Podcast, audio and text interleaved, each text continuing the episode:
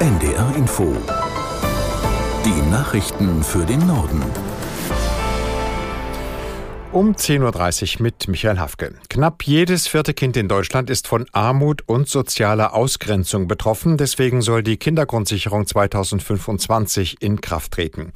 Während die Koalition noch über das Budget dafür streitet, hat die Diakonie Deutschland heute in Berlin ein Gutachten zu den Folgekosten von Kinderarmut vorgelegt.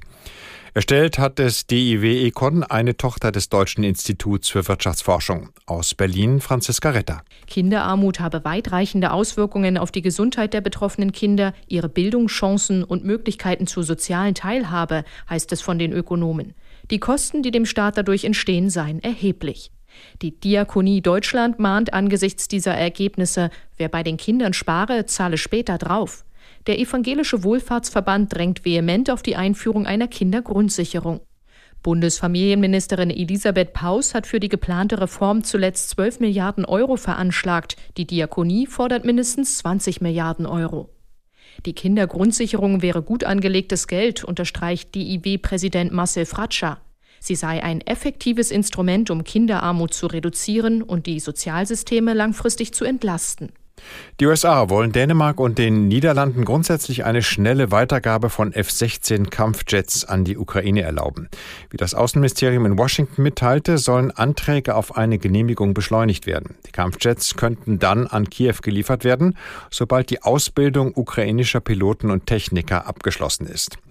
Eine Erlaubnis der USA für die Weitergabe ist nötig, weil die Maschinen aus amerikanischer Produktion stammen. Bislang hat die Ausbildung ukrainischer Piloten an der F-16 noch nicht begonnen. US-Präsident Biden empfängt heute den japanischen Regierungschef Kishida und den südkoreanischen Präsidenten Yoon. Das Gipfeltreffen auf dem Landsitz Camp David im Bundesstaat Maryland ist das erste seiner Art. Laut US-Außenminister Blinken soll es eine neue Ära der trilateralen Zusammenarbeit einläuten. Themen werden unter anderem die Sicherheits- und die Wirtschaftspolitik sein. Im Mittelpunkt dürften die Spannungen mit China und Nordkorea stehen. Japan und Südkorea sind wichtige Verbündete der USA in Asien, haben untereinander aber angespannte Beziehungen. Der schwere Waldbrand im Nordosten von Teneriffa hat sich über Nacht weiter ausgebreitet. In einem Umkreis von gut 40 Kilometern ist mittlerweile eine Fläche von fast 4000 Hektar betroffen. Aus Madrid, Franka Welz. Über der größten Kanareninsel steht eine kilometerhohe Rauchsäule. Rund 200 Einsatzkräfte waren die ganze Nacht am Boden im Einsatz. Die insgesamt 16 Löschflugzeuge und Hubschrauber können die Löscharbeiten nur bei Tageslicht unterstützen. Fast 8000 Menschen mussten sicherheitshalber ihre Häuser verlassen oder wurden dazu aufgerufen, zu ihrem eigenen Schutz in ihren Wohnungen zu bleiben. Die Zufahrtsstraßen zum Teide Nationalpark mit dem berühmten Vulkan, ein bei Touristen beliebtes Ausflugsziel, wurden vorsorglich gesperrt. Der Katastrophenschutzchef der zur Hawaii gehörenden Insel Maui hat sein Amt aufgegeben. Die Behörden teilten mit, er habe einen sofortigen Rücktritt aus gesundheitlichen Gründen eingereicht. Bei den Bränden auf Maui und der Insel Hawaii waren mindestens 111 Menschen ums Leben gekommen. Die tatsächliche Opferzahl dürfte nach Einschätzung der Behörden noch weit höher sein. Katastrophenschutzbehörde war wegen ihres Umgangs mit dem Unglück in die Kritik geraten, unter anderem weil kein Sirenenalarm ausgelöst worden war. Der Behördenchef hatte das unter anderem damit gerechtfertigt, dass die Sirenen vor allem bei Tsunamis eingesetzt würden und sie wegen des lauten Windes ohnehin kaum zu hören gewesen seien. Hawaiis Generalstaatsanwältin kündigte an, eine unabhängige Ermittlungskommission einzusetzen, die den Umgang mit der Katastrophe untersuchen soll. Der schwedische Modekonzern H&M wird nicht weiter mit Zulieferern aus Myanmar zusammenarbeiten.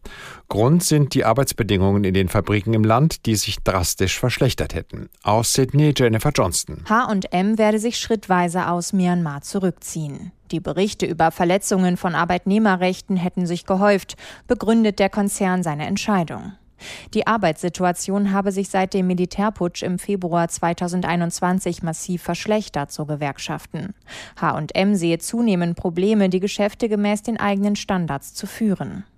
Eine britische Menschenrechtsorganisation hatte am Mittwoch einen Bericht zu den Arbeitsbedingungen veröffentlicht. Innerhalb eines Jahres hatte die Organisation zahlreiche Fälle von mutmaßlichen Misshandlungen von Arbeitern dokumentiert.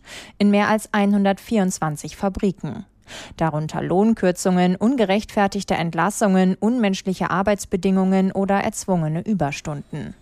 Ein Urlauber aus Sachsen ist mit seinem Fahrrad über den Bahndamm gefahren, der Sylt mit dem Festland verbindet. Ein Lokführer hatte den Mann gestern Abend auf dem unbefestigten Weg neben den Gleisen in Richtung Klangsbüll gesehen und die Bundespolizei alarmiert. Einer Polizeistreife, die den Radfahrer auf dem Festland in Empfang nahm, sagte der Mann, er wolle nach Dänemark und sei seiner Navigations-App gefolgt. Den Hindenburgdamm dürfen wegen der stark frequentierten Bahnstrecke nur berechtigte Personen betreten. Spaziergänger und Radtouristen gehören nicht dazu. Das waren die Nachrichten.